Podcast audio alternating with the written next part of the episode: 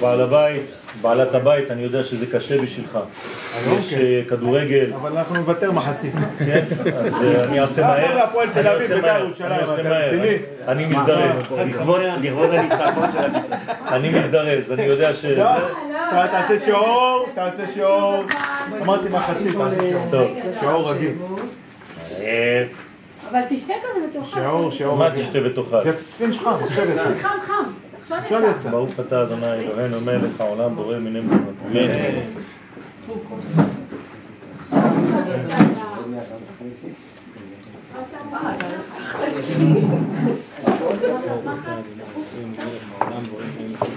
אמן. אנחנו מצטערים, היום לא היו שיעורים כי היינו בגבעה המערבית, הייתה חתונה, אז. היינו כל היום שם. מאתמול בלילה עד היום, עד עכשיו. הלכת, חזרת, חזרת? כן, עכשיו יצאתי משם. גם כל האנשים שבאו, היה צריך להחזיר מיטות וכל מיני, עד עכשיו. חודש טוב.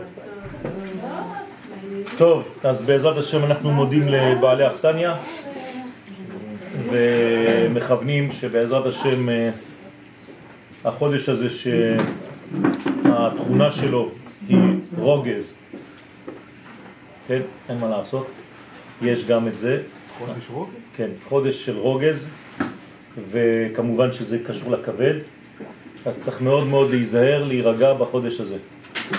ולכן יש אינפורמציה חשובה, אני אומר אותה בהתחלה כפתיחה, לא ליפול למלכודת הזאת.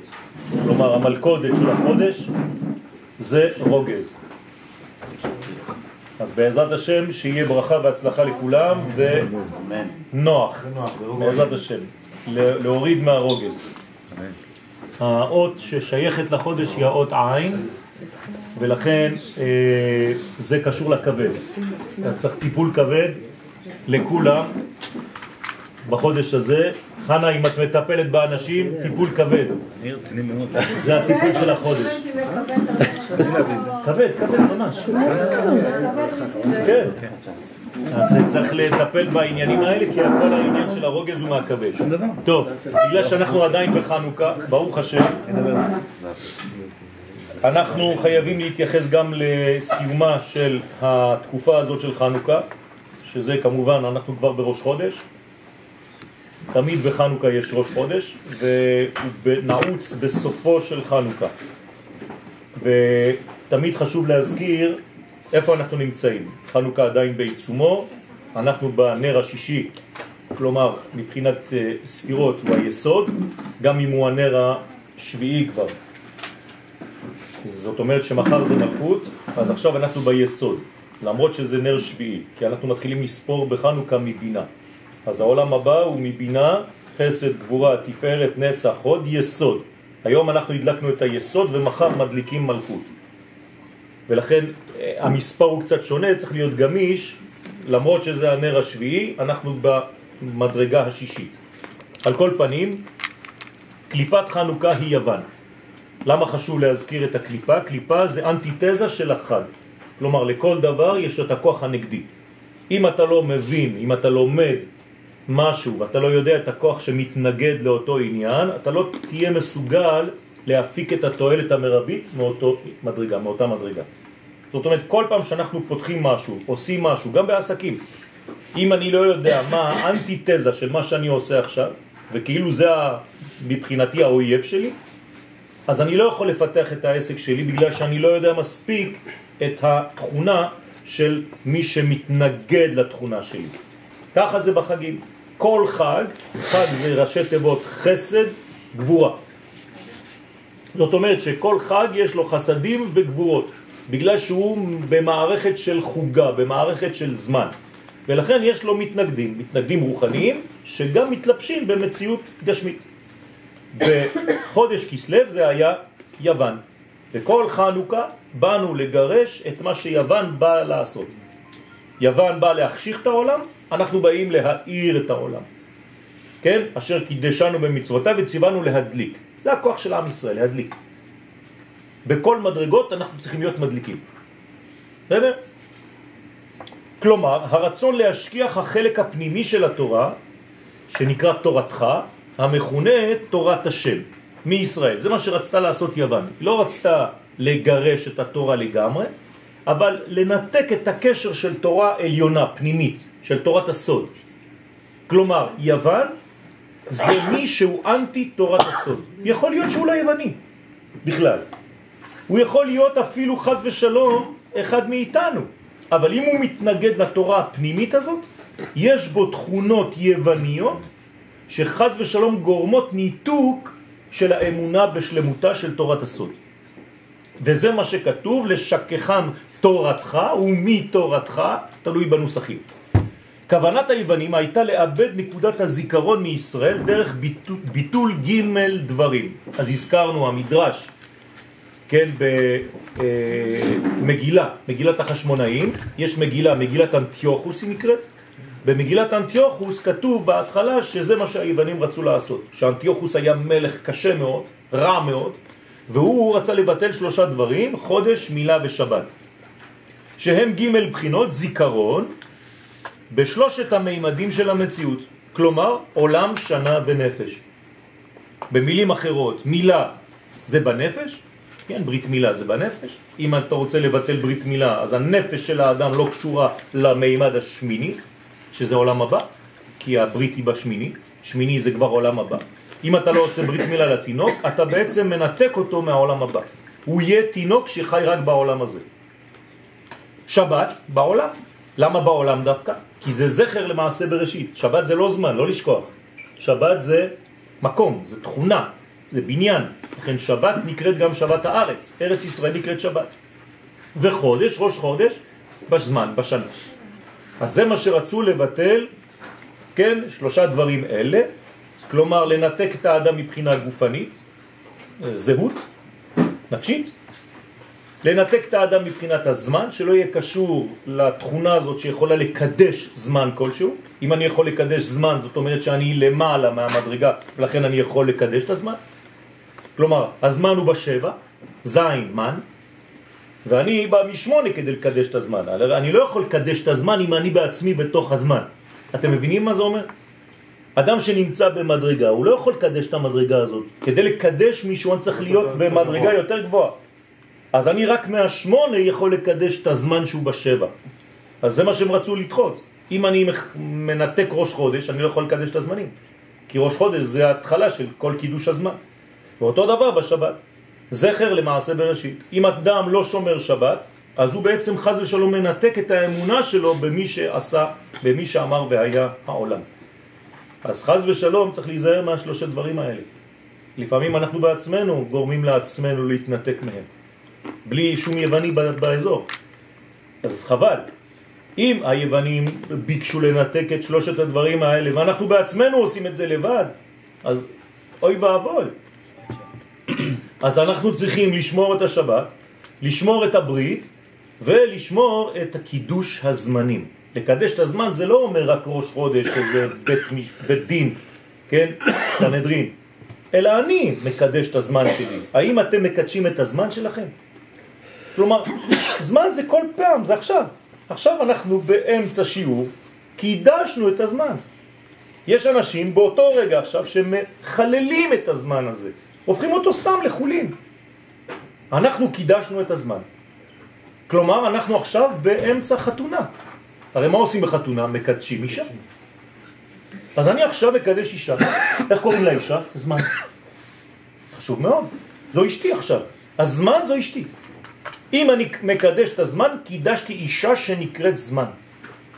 זה דברים עמוקים, רבותיי, צריך לעבוד עליהם. חוץ מזה שראשי תיבות של שלושת הדברים האלה, כן? מילה, חודש ושבת, זה משיח. נכון? זאת אומרת שהם רצו לבטל את ביאת המשיח. הנה, אני נותן לכם את התרופה. איך מבטלים ביאת המשיח? לא שומרים שבת, לא שומרים ברית ולא מקדשים את הזמן. ככה מבטלים את המשיח. וגם שמח. נכון. זאת, משיח זה השמחה. אז ככה גם מביאים אותו. נכון. זאת אומרת שרק על ידי האמצעי הזה, של ג' קווים, מביאים משיח לחיינו. אפילו אם המשיח הכללי לא הגיע. אם אני חי ברובד אפילו הפרטי שלי עכשיו, בשלושת המימדים האלה באיזון, מבחינתי המשיח הגיע. יש לי משיח פנימי. מה זה משיח פנימי? הנשמה שלי התגל... התגלתה מספיק חזק בגוף שלי. הרי זה ביאת המשיח. אז אם זה לא הגיע עדיין בעולם, לפחות שזה יגיע בנפש של בן אדם. כלומר, אם הערכים האלוהיים, שזה הנשמה שלי, מתגלים מספיק בגוף שלי, בנפש שלי, זה מספיק, מבחינתי משיח בא. כמובן שזה לא מספיק מבחינה לאומית, מבחינה כללית. אבל אני צריך לחיות את זה כדי לשדר את התענוג הזה לאחרים. אם אני לא חווה את התענוג בעצמי, איך אני יכול להודיע ו... כן? לקרב אחרים לדבר הזה. והנה, חודש טבת נכלל בחנוכה, ובו מתחילים ימי השובבים. השובבים. למרות שימי השובבים מתחילים משמות, מפרשת שמות, ואנחנו רק בפרשת מקץ, אבל יש כבר, אומרים לנו חכמים, בתורת הסוד, היסוד הפנימי, הגנוז, מתחיל מעכשיו. מה זה השובבים? שובבים, כשמו כן הוא, בואו ניקח את זה בפשט. זה הימים של השובבות. זאת אומרת, כל מה שקשור לברית מילה.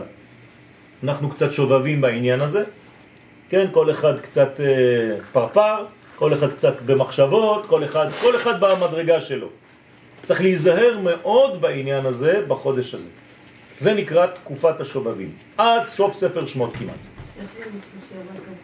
זה מתקשר לכבד, כי הכבד הוא נותן את הכוח של האנרגיה לעשות את הדברים האלה. זאת אומרת, כל מה שקשור לתכונה של המנוע הזה, זה הכבד. אז אם זה לא בצד הזה, זה הופך להיות צד של מינות. כן? או צד של כעסים. כי כשאין את זה, יש גם כעסים גדולים. כי לא נתנו לי מה שאני רוצה. אז זה מוליד גם כעס.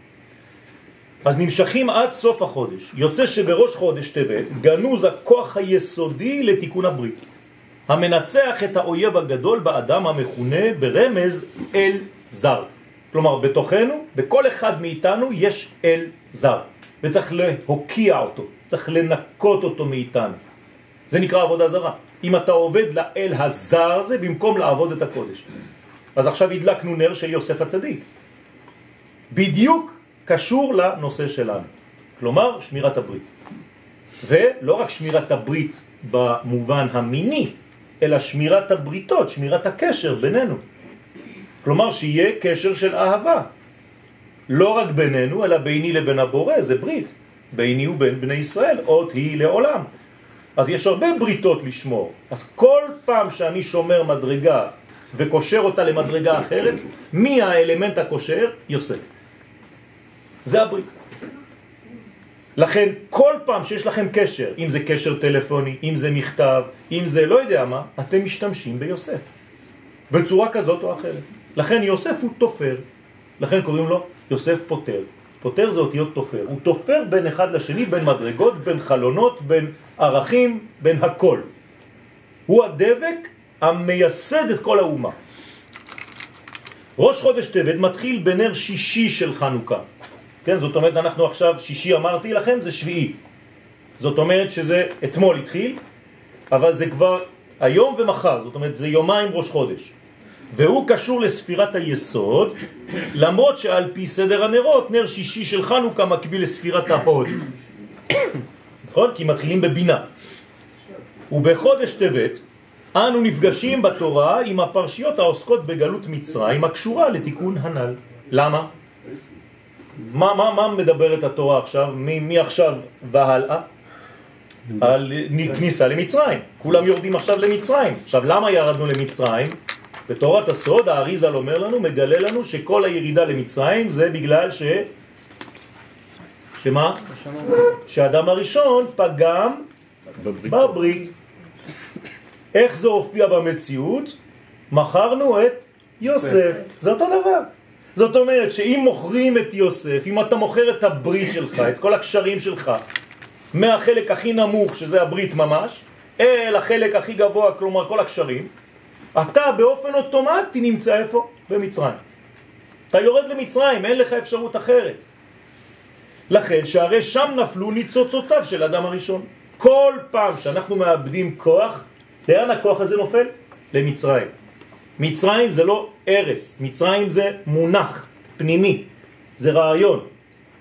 שיופיע בדמותם של בני ישראל במצרים. אז כל הניצוצות האלה, מי זה? זה בני ישראל, בסוף של... אנחנו רואים בני ישראל במצרים. פשוט זה התלבש בכוח אנושי, אבל זה ניצוצות. ובפרשת שמות מופיע רמז ברור, כמו שרמז לנו האריזה, בראשי תיבות הפסוק, ואלה שמות שין, בני בית ישראל הבאים מצרים, הראשי תיבות שוויה. זאת אומרת, מה זה מצרים? זה שבי, זה כלא. אז כולנו נמצאים פחות או יותר במצרים. כל הזמן, כל החיים. לכן זה בהווה, ואלה שמות בני ישראל הבאים מצרימה. הם לא באו, הם באים, כל פעם באים, ממשיכים לבוא. זה מתקשר לשובבים השם? כן, כן, בוודאי. גם אחרי שיוצאים ממצרים? גם אחרי שיוצאים ממצרים, אתה נמצא במצרים ברמה יותר גבוהה, אבל זה עדיין מצרים. כלומר, אתה כל הזמן מכלא לכלא, כלומר מחיל אל חיל, מיציאה ליציאה. אף פעם אסור להירדם, כי כל פעם שאתה נרדם אתה במצרים ברמה אחרת. אתה לא יודע, אתה חושב שיצאת ממצרים של אתמול, אבל מכניסים אותך למצרים אחר. כיוון שתכלית גלות מצרים לא הייתה אלא לשחרר כל הניצוצות. בשביל מה מכניסים אותנו לכלא הזה כל הזמן מחדש? כי בכל קומה שאתה קורא למצרים, יש משהו שאתה צריך לשחרר, שעוד לא שחררת, ולכן אתם במצב כזה. כל הזמן בלחץ, כל הזמן בעצבים, בכעס על כל העולם כולו. למה? כי פשוט שמו אותך שם כדי שתלקט משהו. במקום ללקט, מה אתה עושה? יושם שם, נרדם שם. ואתה כאילו נכנס לעולם הזה שנקרא אל זר, ואתה כבר אומר לעצמך אין תקווה, אי אפשר לצאת כבר. מי זה האנטיתזה של זה? יוסף, נכון? ויריצוהו מן הבור. כלומר, בשנייה אחת, הכל משתנה אצלו. למרות שהוא 12 שנה בכלא, תוך שנייה אחת הוא לא מאבד תקווה והוא רץ. ומגלחים אותו, ומלבישים אותו, והוא הופך להיות מלך. כלומר, משיח חושך הוא הופך להיות המשביר. עוד היה שהוא היה, הוא היה המשביר. נכון. זאת אומרת שזה מראה על המנוע שאף פעם לא קבה אצלו. יש לו תכונה שהוא ראש של פח הזבל. גם בפח פח הזבל הוא הופך להיות ראש של כל דבר. וכשהוא בקדושה, הוא בראש הקדושה. כי כל הניצוצות שנפלו בשביה באותה קליפה. אלא שכאמור שורש התיקון מתחיל כבר בחנוכה. אז מה אנחנו עושים בחנוכה? מדליקים. מה זה מדליקים?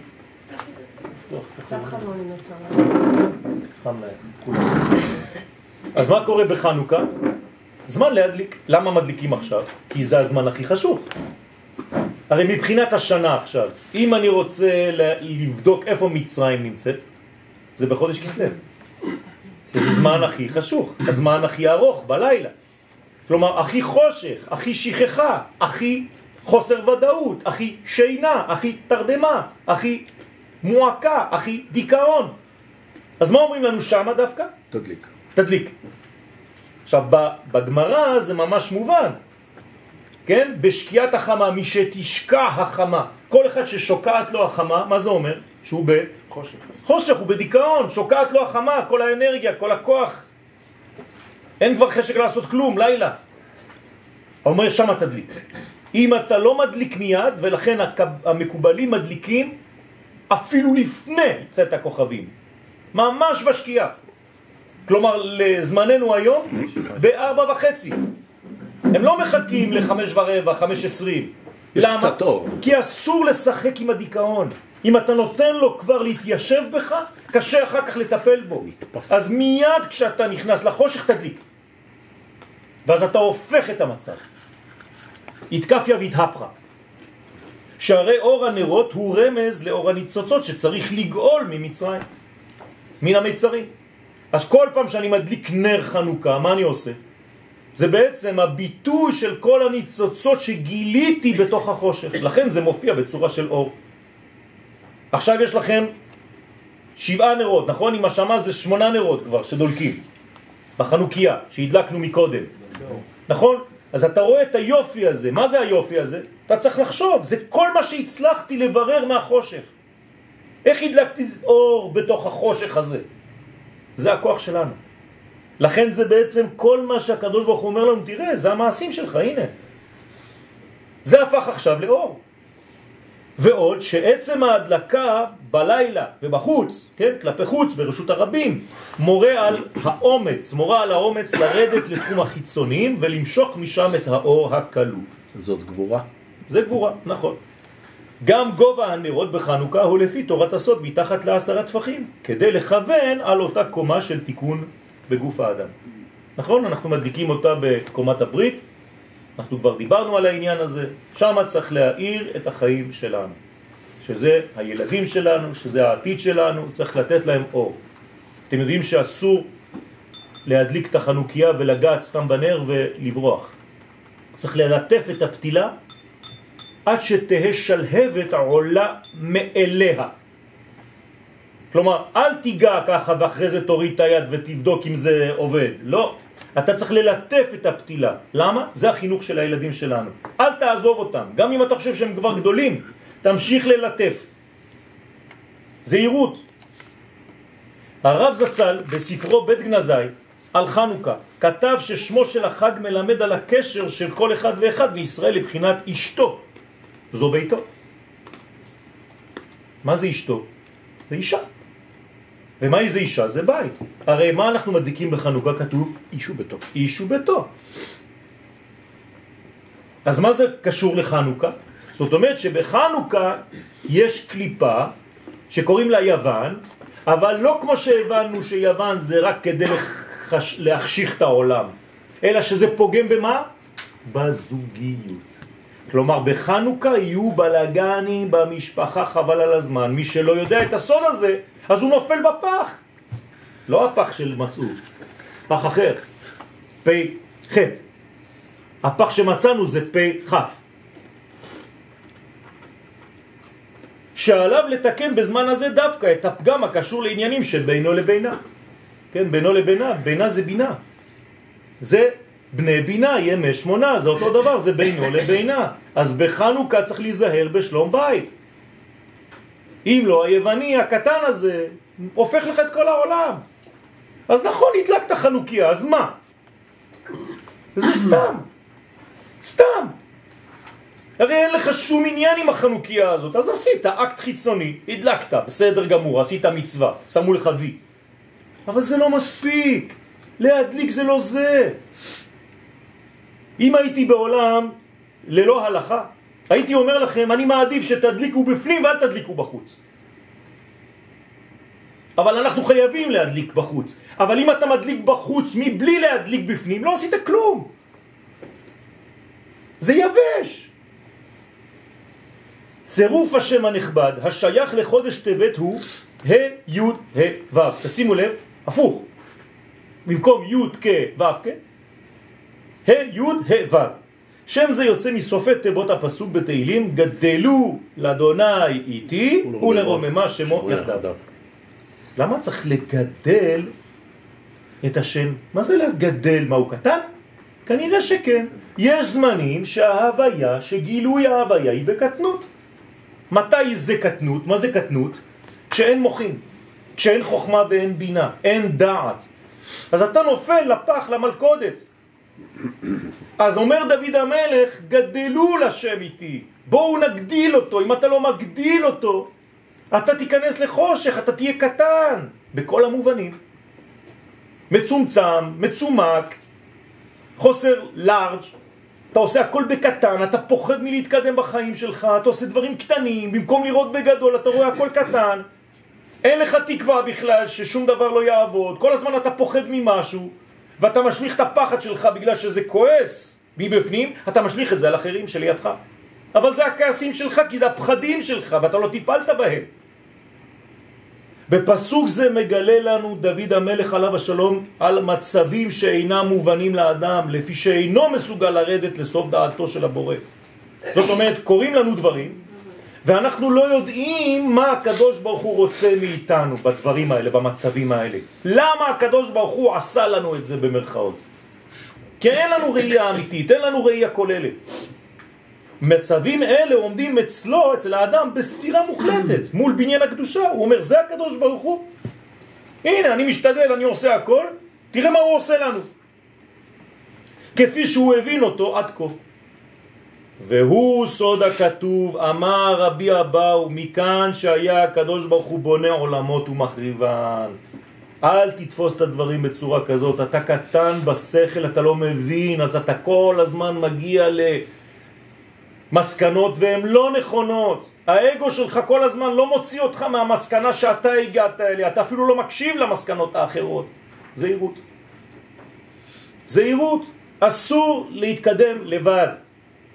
או חברותה או מיטותה. כשאתה מתקדם לבד ברעיון שלך, בשכל שלך, ואף אחד לא ילמד אותך שום דבר, אתה הולך רק למות, חז ושלום.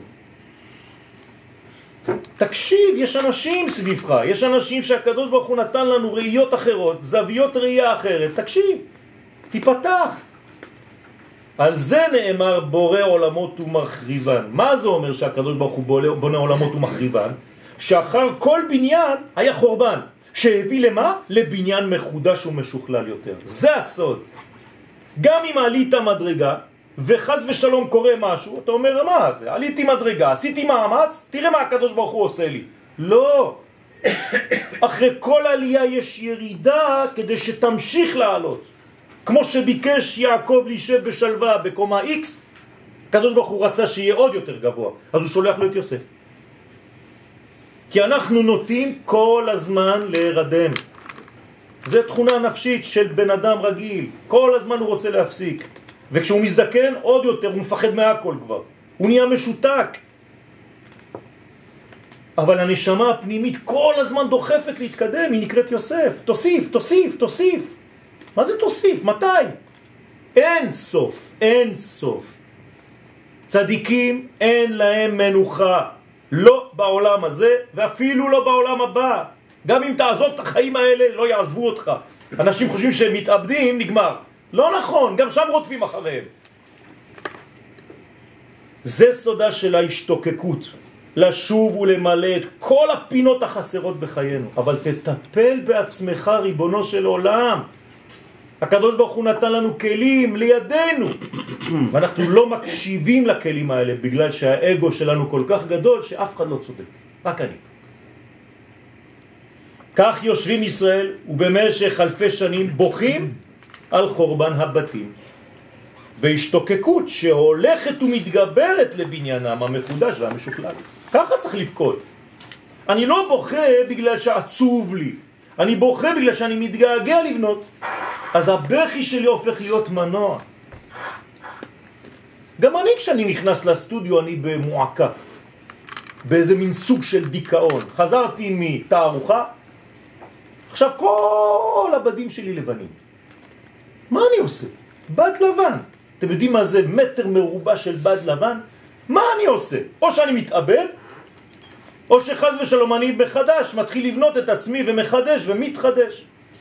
אז זה מועקה, אבל המועקה הופכת להיות מנוע. זה מה שצריך לעשות.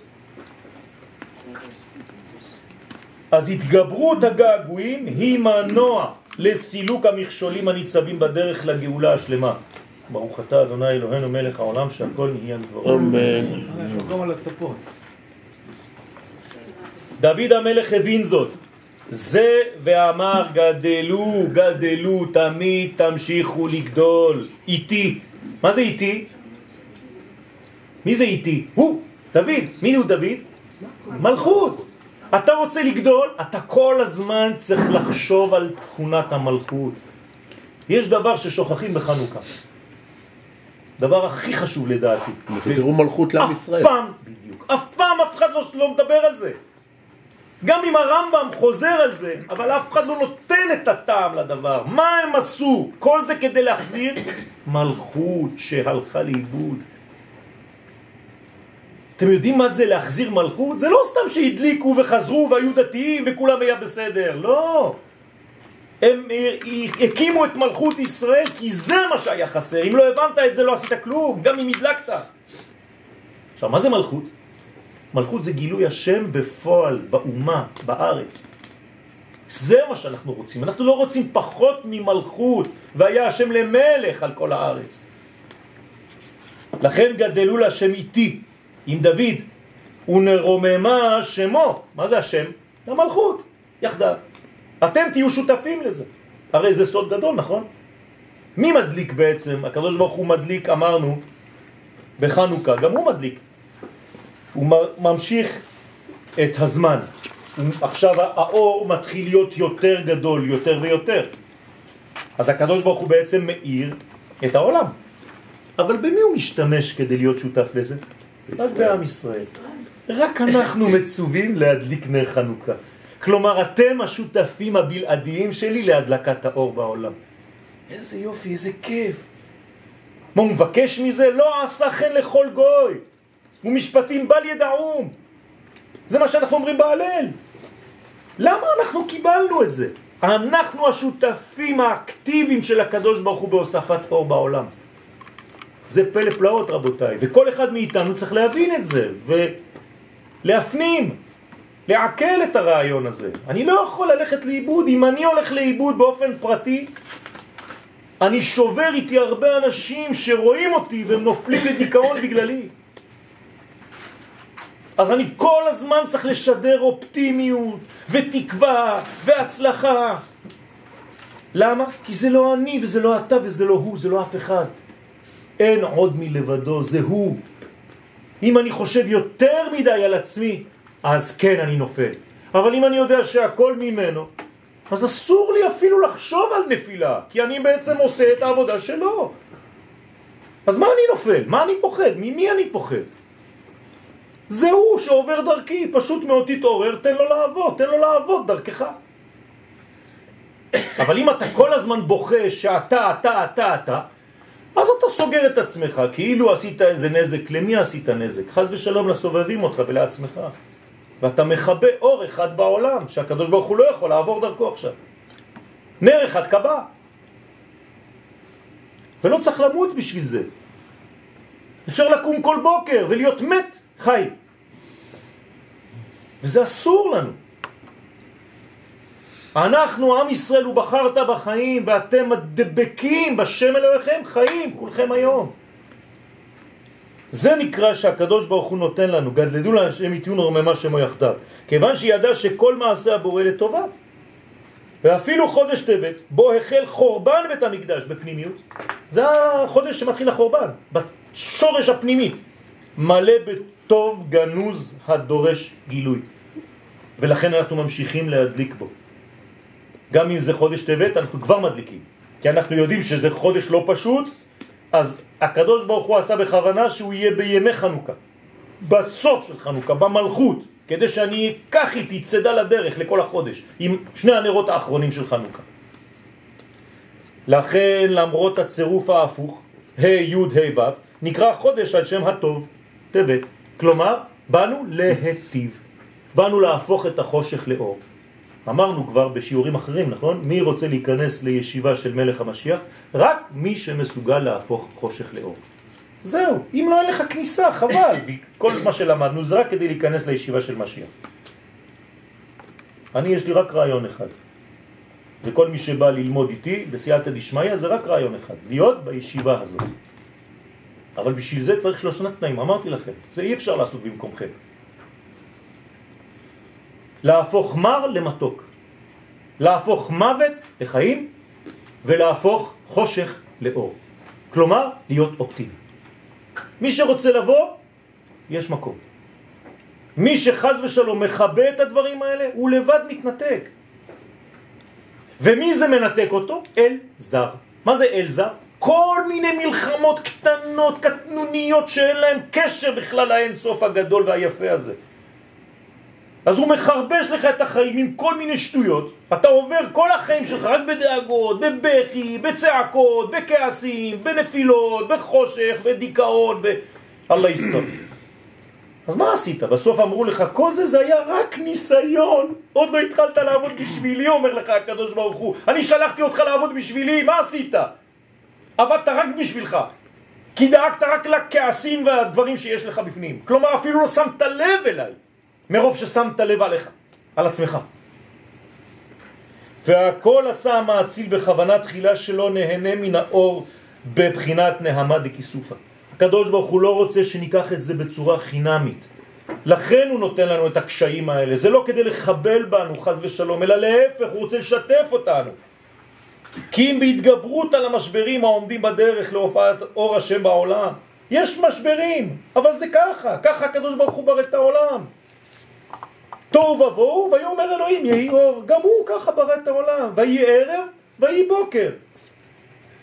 רק אז נהפך, נהפוך לשותפים מלאים במעשה בראשית ויגדל הטוב בגלוי. מזל החודש גדי, אות עין, כוכב החודש שבתאי, אות ב', מה זה עין ב'? חסד, חסד, שם עין ב' זה שם של חסד בגמטריה. זאת אומרת, בתוך החושך הזה של טבת, אנחנו רואים את האור של הקדוש ברוך הוא בצורה גנוזה.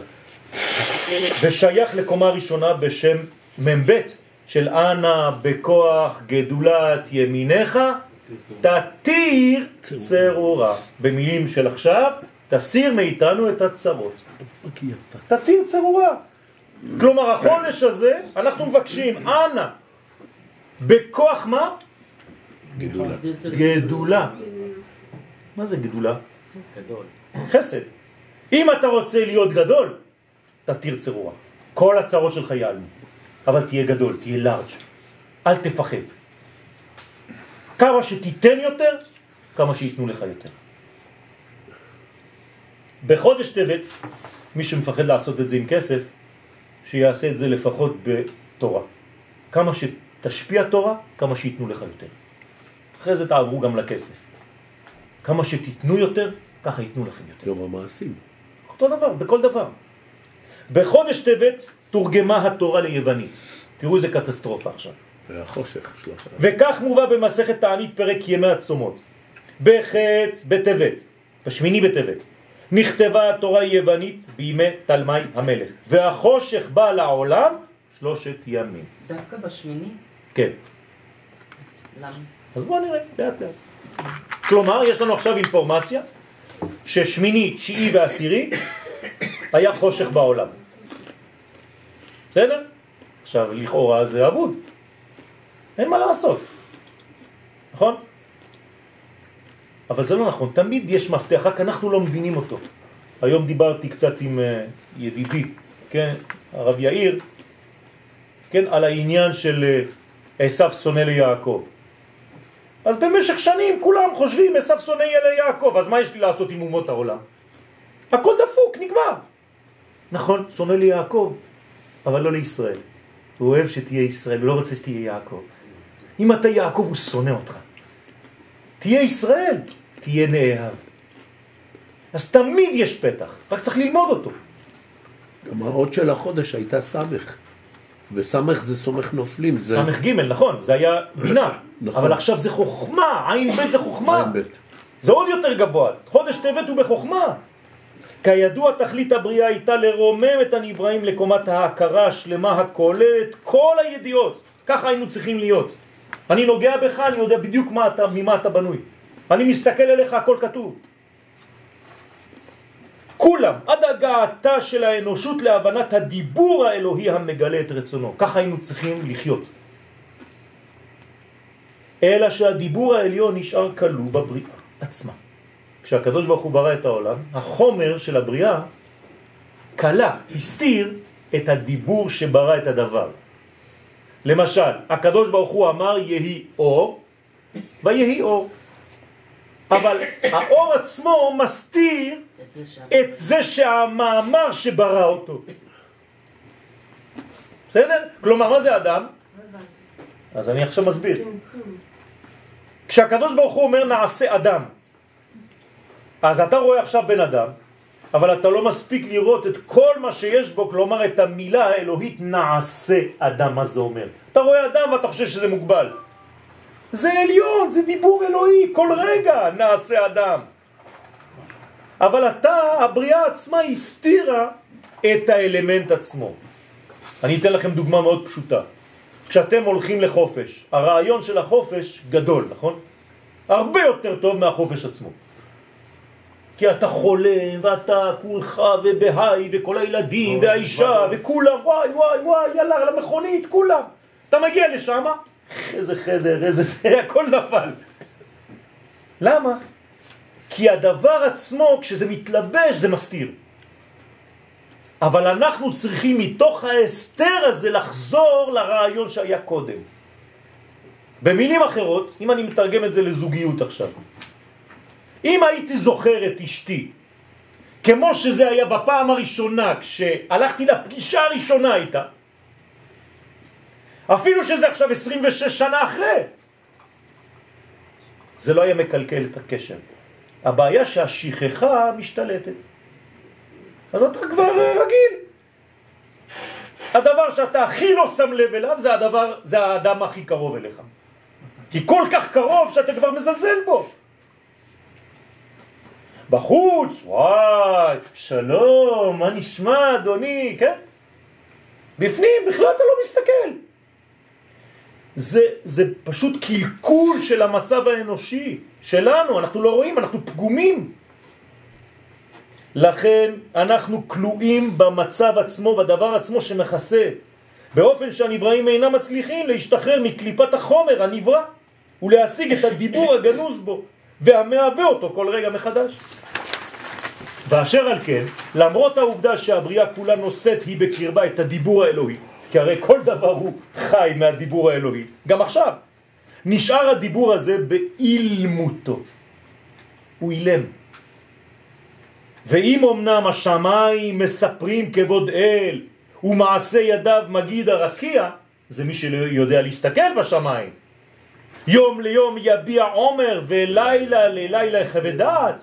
בכל זאת אומר אין עומר ואין דברים. בלי נשמע קולם, לא שומעים כלום. בעיה. תראו, דוד המלך מתאר לנו בתהילים מצב של סתירה. למרות שהכל מספר, אתה לא שומע כלום. זה מה שהוא אומר. זה קשור להלבנה, אה? לא קשור ללבנה, זה קשור להכל, לכל המציאות. לא, אני אומר למה אנחנו אומרים את זה בברכת הלבנה. לא, זה השמיים מספרים, זה כל הכוכבים, לא רק הלבנה. השמש, הירח וכל הכוכבים. זה גם כמו עם ילדים בחינוך. שמה? הם לא, הם לא, אה, הם לא רואים את ההורים שלהם כאנשים שהשפיעו עליהם. הם, אה, נכון. למרות שהם מספרים את ההשפעה כן. שלך עליהם, הם, הם, לא, הם בעצמם לא רואים. נכון, אז אנחנו יכולים, גם אנחנו, להגיד את זה על ההורים שלנו. ודאי. אותו דבר. אנחנו לא אנחנו הילדים האלה. לא רואים את הטביעת אצבע שלהם עלינו. בדיוק, בדיוק. ואתם מכירים אבל אנחנו הרבה... מספרים אותה, כל היישוב נכון, נכון, נכון. אמרתי לכם פעם שבגלל זה כשאני לוקח תמר, אני מברך בורא פרי, העץ, כדי לא לשכוח את העץ, את האבא של התמר. יש אנשים שלוקחים את התמר ועושים דוקטורט על התמר, על הפרי. אבל מאיפה הוא בא הפרי הזה? שכחת את האבא שלו, את האימא שלו. זה בדיוק העניין שלנו. מה זה אבא ואימא בקבלה? חוכמה ובינה. תמיד צריך להרים הכל למדרגה של חוכמה ובינה. אם לא, אתה סתם נופל למציאות של זעירנפין ומלכות בלי מוכין. זה נקרא תרדמה. על כן באנו לשחרר את הדיבור מקליפת השתיקה. תשימו לב, המילים חזקות פה. צריך לשחרר את הדיבור מקליפת השתיקה. זה קליפה. השתיקה זה קליפה. כשאתה רואה מישהו שלא מדבר, הוא במצב של מועקה, הוא חולה. צריך לפתוח. ותחילת התיקון הייתה ביציאת עם ישראל ממצרים, מן המסך האותם את גילוי דבר השם. מה זה מצרים? זה בדיוק הדבר הזה. הרי אמרנו שבמצרים הדיבור היה בגלות. כלומר, כל מי שלא מצליח לבטא את מה שהוא מרגיש בדיבור, זה גלות. ובשביל זה צריך למצוא את השם שמוציא, איך קוראים לו? מהש. משה. זה הרפואה, זה השם שמסוגל לרפואה מהם ה' וש', זה משה. ביציאת מצרים נגאל הדיבור, ואנחנו עכשיו, בגלל שזה יסוד הכניסה למצרים, צריכים עכשיו, עכשיו, עכשיו, בשעה הזאת, עכשיו יוצאים מהשיעור, לגאול את הדיבור, להתחיל לפתוח את הדיבור האלוהי שקיים בתוכנו ושנמצא בכל דבר. ומאז הופעתו של עם ישראל על במת ההיסטוריה יש לו לקדוש ברוך הוא דובר ובן שיח שהשם חפץ בעיקרו שלמענו נברא העולם אתה אחד ושמך אחד מי יכול לגלות את האחד הזה?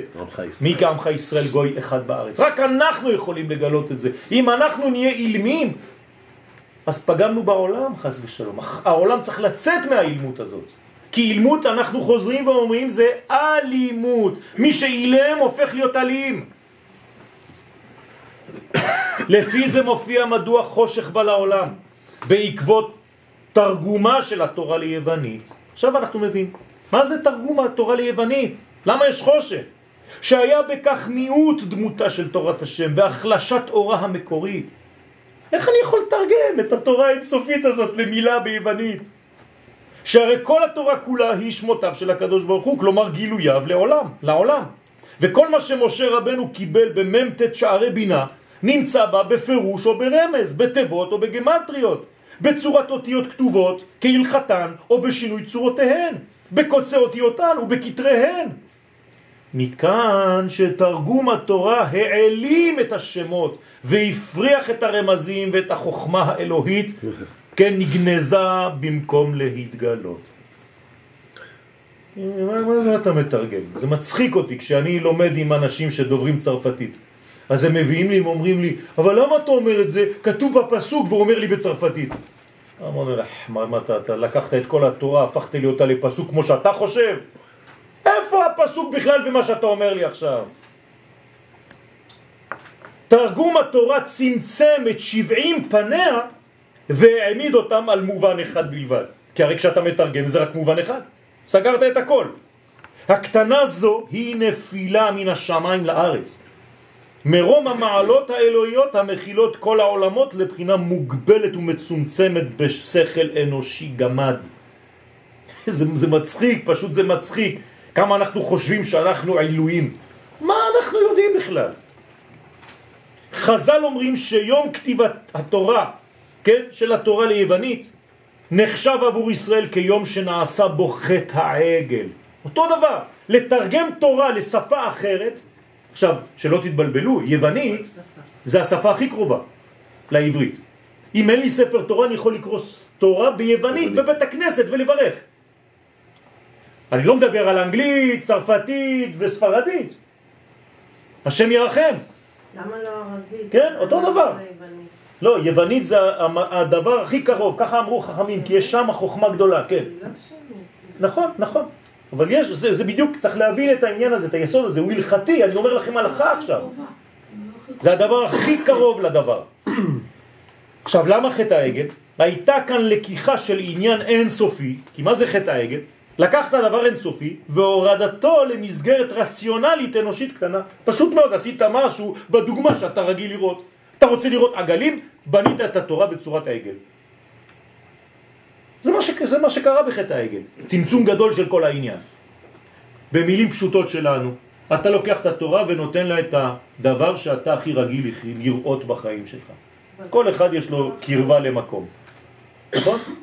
אם אני לוקח את התורה ומנתק אותה מלמעלה ונותן לה צורה גשמית שאין לה כל קשר לעליונויים, הפכתי לבונה תורה משלי. חז ושלום. אבל כל החיים אנחנו ככה. לא, אלא אם כן אנחנו שומרים על הקשר. אם אני שומר על הקשר זה בסדר גמור, עם האינסוף. אבל אם אני מנתק את זה ואני אומר אלה אלוהיך ישראל, כמו שאמרו על העגל, קרטתי את השורש. אבל, אבל התרגום, אנחנו כל החיים חיים בתרגום. לא חשוב, אז תכף אני, אני עכשיו מסיים בנימה אופטימית של התרגום. כי הרי אני לא יכול לסיים את השיעור בסתירה למה שהתחלתי. אז עוד סבלנות, כמה שורות, ואני חוזר לתרגום. לכן הורדתו למסגרת רציונלית. תורה מתורגמת הופכת לתורה אחרת, תורה אנושית, שאינה מעוגנת בדבר השם חלילה. הנה, זה, זאת הסכנה. אסור להפוך את התורה לשלי כאילו היא נותקה מלמעלה. וכל אחד עם השטויות שהוא ממציא לעצמו. תפסיקו להמציא תורה. השבוע היה לי דיאלוג עם הרב הראשי לצרפת, החדש.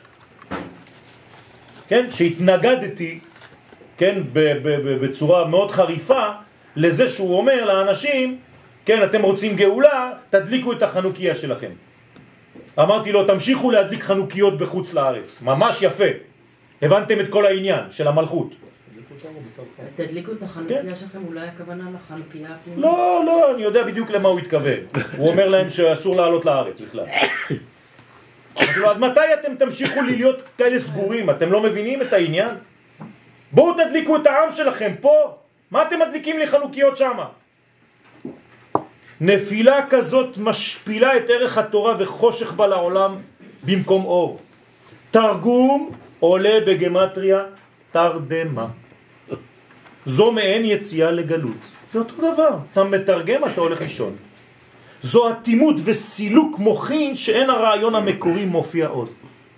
איבדת את הרעיון המקורי. ברגע שאתה מאבד את הרעיון המקורי, עצור, חזור אחורנית. כל פעם. ובסייעתא דשמיא אני כל שנה וכמה פעמים בשנה שואל את הרב שלי האם אני צריך להמשיך ללמד. וכל הזמן הוא מזכיר לי האם הרעיון המקורי עדיין עומד במוח שלך ובלב שלך. כן, לגלות את דבר השם בעולם הזה, לאהוב את עם ישראל ולהחזיר את עם ישראל לארצו. זה עומד ביסוד שלך? תמשיך. אם איבדת את זה ואתה מתחיל לתת שיעורי תורה, תפסיק. במצב שינה אין גילוי של חיים כפי שהם במרכז פנימיותם והגוף נותר ללא חיות. ואם כל זה אירע בחודש טבת, משמע שעלינו להיזהר בחודש הזה, בעניין הזה דווקא, שלא לנתק את התורה שאנו לומדים ממקורה. עלינו ללמוד את התורה במעלתה הנבואית. מי זוכר שצריך להיות נביא? אני צריך לזכור את זה כל יום. אני עכשיו לומד להיות נביא. עד שהקדוש ברוך הוא יחליט, אם הוא יחליט, לנבא אותי. אני רוצה להיות נביא, כי זה הייעוד שלנו. אנחנו נביאי האומות. אם אני לא חוזר למצב האמיתי שלי, אני לא מנצל את הפוטנציאל שהקדוש ברוך הוא הטביע בי. אז אני אהיה מלמד תורה, דרשן קטן. לא רוצה את זה. אני רוצה לגלות את הדבר האמיתי של הקדוש ברוך הוא. לכן אני צריך ללמוד נבואה. וכדי ללמוד נבואה צריך ללמוד את העומק שבתורה. כדי שלא תהיה משותקת, חז ושלום. אסור לגנוב את התורה מרעיונותיה הפנימיים ולהפקיר אותה לרשות זרה. אסור לנטרל את התורה מחיוניותה. אין להלביש את התורה בלבושים גסים העותים באופן מוחלט על אורה ועל החוכמה האלוהית שהיא אמורה לשדר. אסור לעשות את זה. התרגום הוא גישה של האדם מצד האחורי, שהוא הצד החיצוני, זה נקרא אחוריים בתורת הקבלה. תרגום זה אחוריים. צד הפנים נשאר לישראל. מי שרוצה ללמוד את הפנימיות הוא נקרא ישראל. אם היום אתה לומד תורה מן הצד האחורי, אתה לא ישראל. אתה צריך ללמוד את התורה מן הצד האחורי, אבל מן הצד הפנימי. כדי שתהיה לך ראייה שלמה של התורה. תורת השם תמימה. רק כשהיא תמימה היא משיבת נפש. אם לא, אתה מת. לכן זה נשאר לישראל, ועליו לחזק אותו ולהעמיק בו. התרגום יקהה את החזון הנבואי, והיוונים לא אחזו בתורה אלא מצידה האחורי כאמור, מצד הלבושים של החול, כאילו מדובר ביצירת מופת, שאינה קשורה עם לשד החיים ועם תוכנם. קליטת התורה מן האחור היא סוד עילפון ועלבון גדול. אסור להעליב את התורה, אסור להעליב את הקדוש ברוך הוא, לעשות אותם בזלזול. הבן איש חי אומר בפתיחתו לשער, לספר אה, דעת ותבונה, שמי שלא יודע את הסוד, את הפנימיות של התורה, וכשגוי בא ושואל אותו שאלה הוא לא יודע לענות לו, אז הגוי מזלזל בתורה של עם ישראל. למה? הוא אומר לו, מה דודך מדוד היפה בנשים? מה יש לכם? מה התורה שלכם? מה יותר משלנו? אותו דבר. כי אתה לא יודע לענות לו בפנימיות. ובכל זאת, הנה בכל זאת, עכשיו אני הופך וחוזר את הכל. כפי שאמר לנו דוד המלך בפסוק השייך לחודש תבל, גדלו לאדוני איתי ונרוממה שמו יחדיו. הנה הפסוק שלנו. זה הפסוק של החודש, אז איך עושים איתו? אז הנה, ירידה זו הכשירה את האנושות כולה לקראת התעלותה הסופית. גם התרגום בסופו של דבר עזר. וכדברי הרמב"ם ביחס לנצרות ולאסלאם, כי למרות הסילוף והשקר בעניין של המלכות, אומר הרמב"ם, הם גרמו בכל זאת ליישר דרך למלך המשיח. כלומר, גם האסלאם וגם המלכות, עם כל העיוותים שיש שם, הרי מדברים על המשיח, נכון? מבחינתם. אז זה מכשיר את האנושות למדרגה הזאת. התפיסה התפיסה. עכשיו, תשימו לב, יש המשך. וכשיתגלה מלכנו האמיתי, מיד הם שווים, יעשו תשובה, הם יבינו, ויודעים כי שקר נחלו אבותיהם, ונביאיהם הטעום. זהו. אבל הם כבר מוכנים לזה, כי הם מחכים למשיח. אתם רואים? זאת אומרת שגם מהרע יוצא טוב. כלומר, מעז יצא מתוק. למרות מיעוט דמותה של התורה עקב תרגומה, תבוא בסופו של דבר ברכה גדולה לעולם והכל יתברר כטוב. כי מחשבת הבורא אין כוח באדם להשיגה, כי לא דרכנו דרכיו. ומה שהיה בגדר החלשה בתחילה, יכשיר הדרך לחיזיון העתיד הזוהר בשעה שכל העמים יעבדו את השם שכם אחד. כולם יחזרו, אין לנו דאגה בזה. כולם שואלים מה יהיה? מה, אנחנו נהרוג את כולם? כולם ילכו? מה? לא, לא. כשיהיה גילוי של מלך המשיח, כולם יעשו תשובה מרוב פחד. זהו, זה הפתרון, זה עכשיו. כשחזרה המלכות, אה, נכון. כשחזרה המלכות אחרי... 206 שנים. אז חלק מהיוונים גם התייהדו. בוודאי, גם בפורים, אותו סיפור. כי היה עבורם התרגום ללבוש לפי קומתם החשוכה, אז בינתיים זה היה לבוש, בסדר, אז נתת לו לבוש. והדבר חינך את כולם לאחוז בשם יתברך לפי יכולתו המוגבלה, עד אשר יתברך, שהש... יתברר שהשם אחד ושמו אחד. אז הנה, לסיכום, כל מה שקורה לנו בחיים, פה נתתי לכם דוגמה לאומית של תרגום התורה ליוונית, דבר שהוא קטסטרופה, נכון? חושך שלושה ימים, בא בא בא בא בא בא בא בא. בסופו של דבר גם זה חלק מהתהליך של האור. לא להתייאש.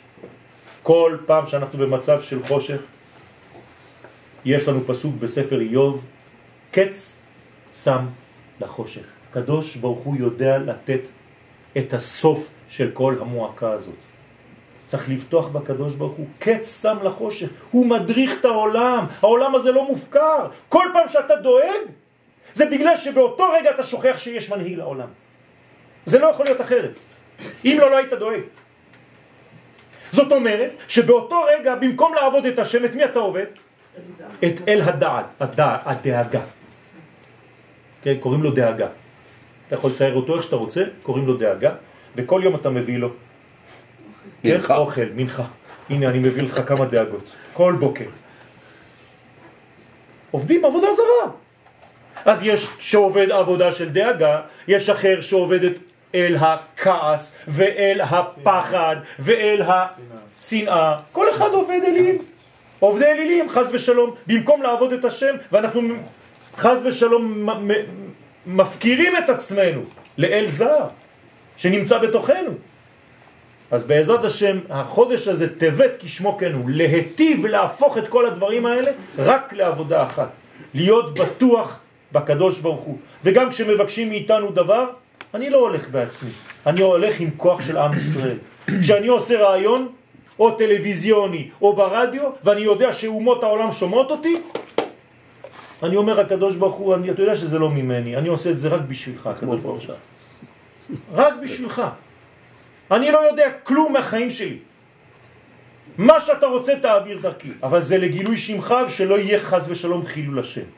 אז תעזור לי. זהו. אני לא יודע כלום מעצמי. אבל זה הבניין הזה. לפעמים יש דברים שהם אה, מתעוררים בחיים. נכון. והם אה, גורמים לך לדאוג. זה מה שאני אומר. אתה- אז כל פעם שאתה נופל לזה, תזכור את השיעור. שעכשיו אתה עובד אל אחר, ולא את האל האמיתי. אבל אז זה נכנס לעוד יותר איסורי מצפון, שאתה עובד אל אחר ולא את האל נכון. אז אז במקום לחזור לשם, תעשי את זה עכשיו. זאת אומרת, תפסיקי עם הדבר הזה, זה נכון, את צודקת. עכשיו, מיד עכשיו להפסיק את הדבר הזה.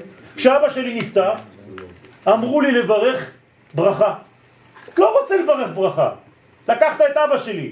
לא, תגיד, ברוך אתה השם דיין האמת. מה זה אומר לי? שגם במצב הזה שאני לא מבין כלום, שלקחו לי את האיש היקר בחיים שלי, זאת אמת אלוהית. אתה לא מבין את זה? אבל זאת האמת.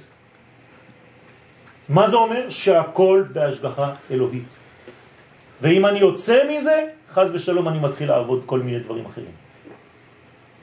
וכמובן בראש ובראשונה את עצמי ואת כל השטויות שיש בתוכי. אז בעזרת השם הקדוש ברוך הוא יצליח דרכנו, שנהיה שותפים להדלקת האור בעולם, שבעזרת השם נחזור לאופטימיות האמיתית שלנו, לבסיס, כמו שהקדוש ברוך הוא ברא אותנו, שמחים, מאושרים, ככה זה השורש האמיתי שלנו, שהשמחה במעונו, המעון, הדבר הכי עמוק, זה שמחה. אם אתה לא חי למטה, זאת אומרת שאין השוואת הצורה בינך לבין המעון. אז יש לך בעיה. אז בעזרת השם צריך לעורר את המדרגה הזאת, וצריך לעבוד על הכבד. אז כל המרפאים פה, אני רואה שיש הרבה מרפאים, תעבדו כולם על הכבד בחודש הזה. מבחינה רעיונית, כי כבד זה לשון של כבדות, שזה מה שבעצם נותן לך את המשקל בחיים שלך, ואז אתם תורידו את כל האגו ואת כל הכעס והכל יהיה זורם בעזרת השם. כן. אתה, בדברים שלך אמרת, הזכרת את נושא הברית, כן. ורציתי לדעת, כלומר, אה, רק היהודים ש... כאילו רק ליהודים יש ברית, כן. אז רק הם חוזרים בגיל? לא, לא רק ליהודים יש ברית, בארצות לא, הברית כל- 95% מלאים בגלל... את הילדים שלהם. לא מאותה סיבה, מסיבות רפואיות. נכון, אבל תדעי לך שמי שלא מל את הילדים שלו, הילד שאין לו ברית מילה, בתענוג הגשמי שלו, יש לו 75% יותר תענוג מאדם רגיל. עצם זה שחתכו ליהודים את הברית, הורידו להם בעצם מהתענוג הזה כדי שלא ייפלו למדרגה הזאת כמו כלבים. אז התיקון הזה הוא בעצם עם ישראל. עם ישראל הוא, הוא זה שצריך להיות הברית בין הקדוש ברוך הוא לבין העולם. אנחנו כמו היסוד, כמו הברית במרכאות של הקדוש ברוך הוא. אנחנו הברית שלו. אז כשאנחנו טובים, אז כל החיבור שלו עם העולם הוא טוב. אז לכן אנחנו צריכים לשמור על הדבר הזה. תודה רבה. חודש טוב. חודש טוב.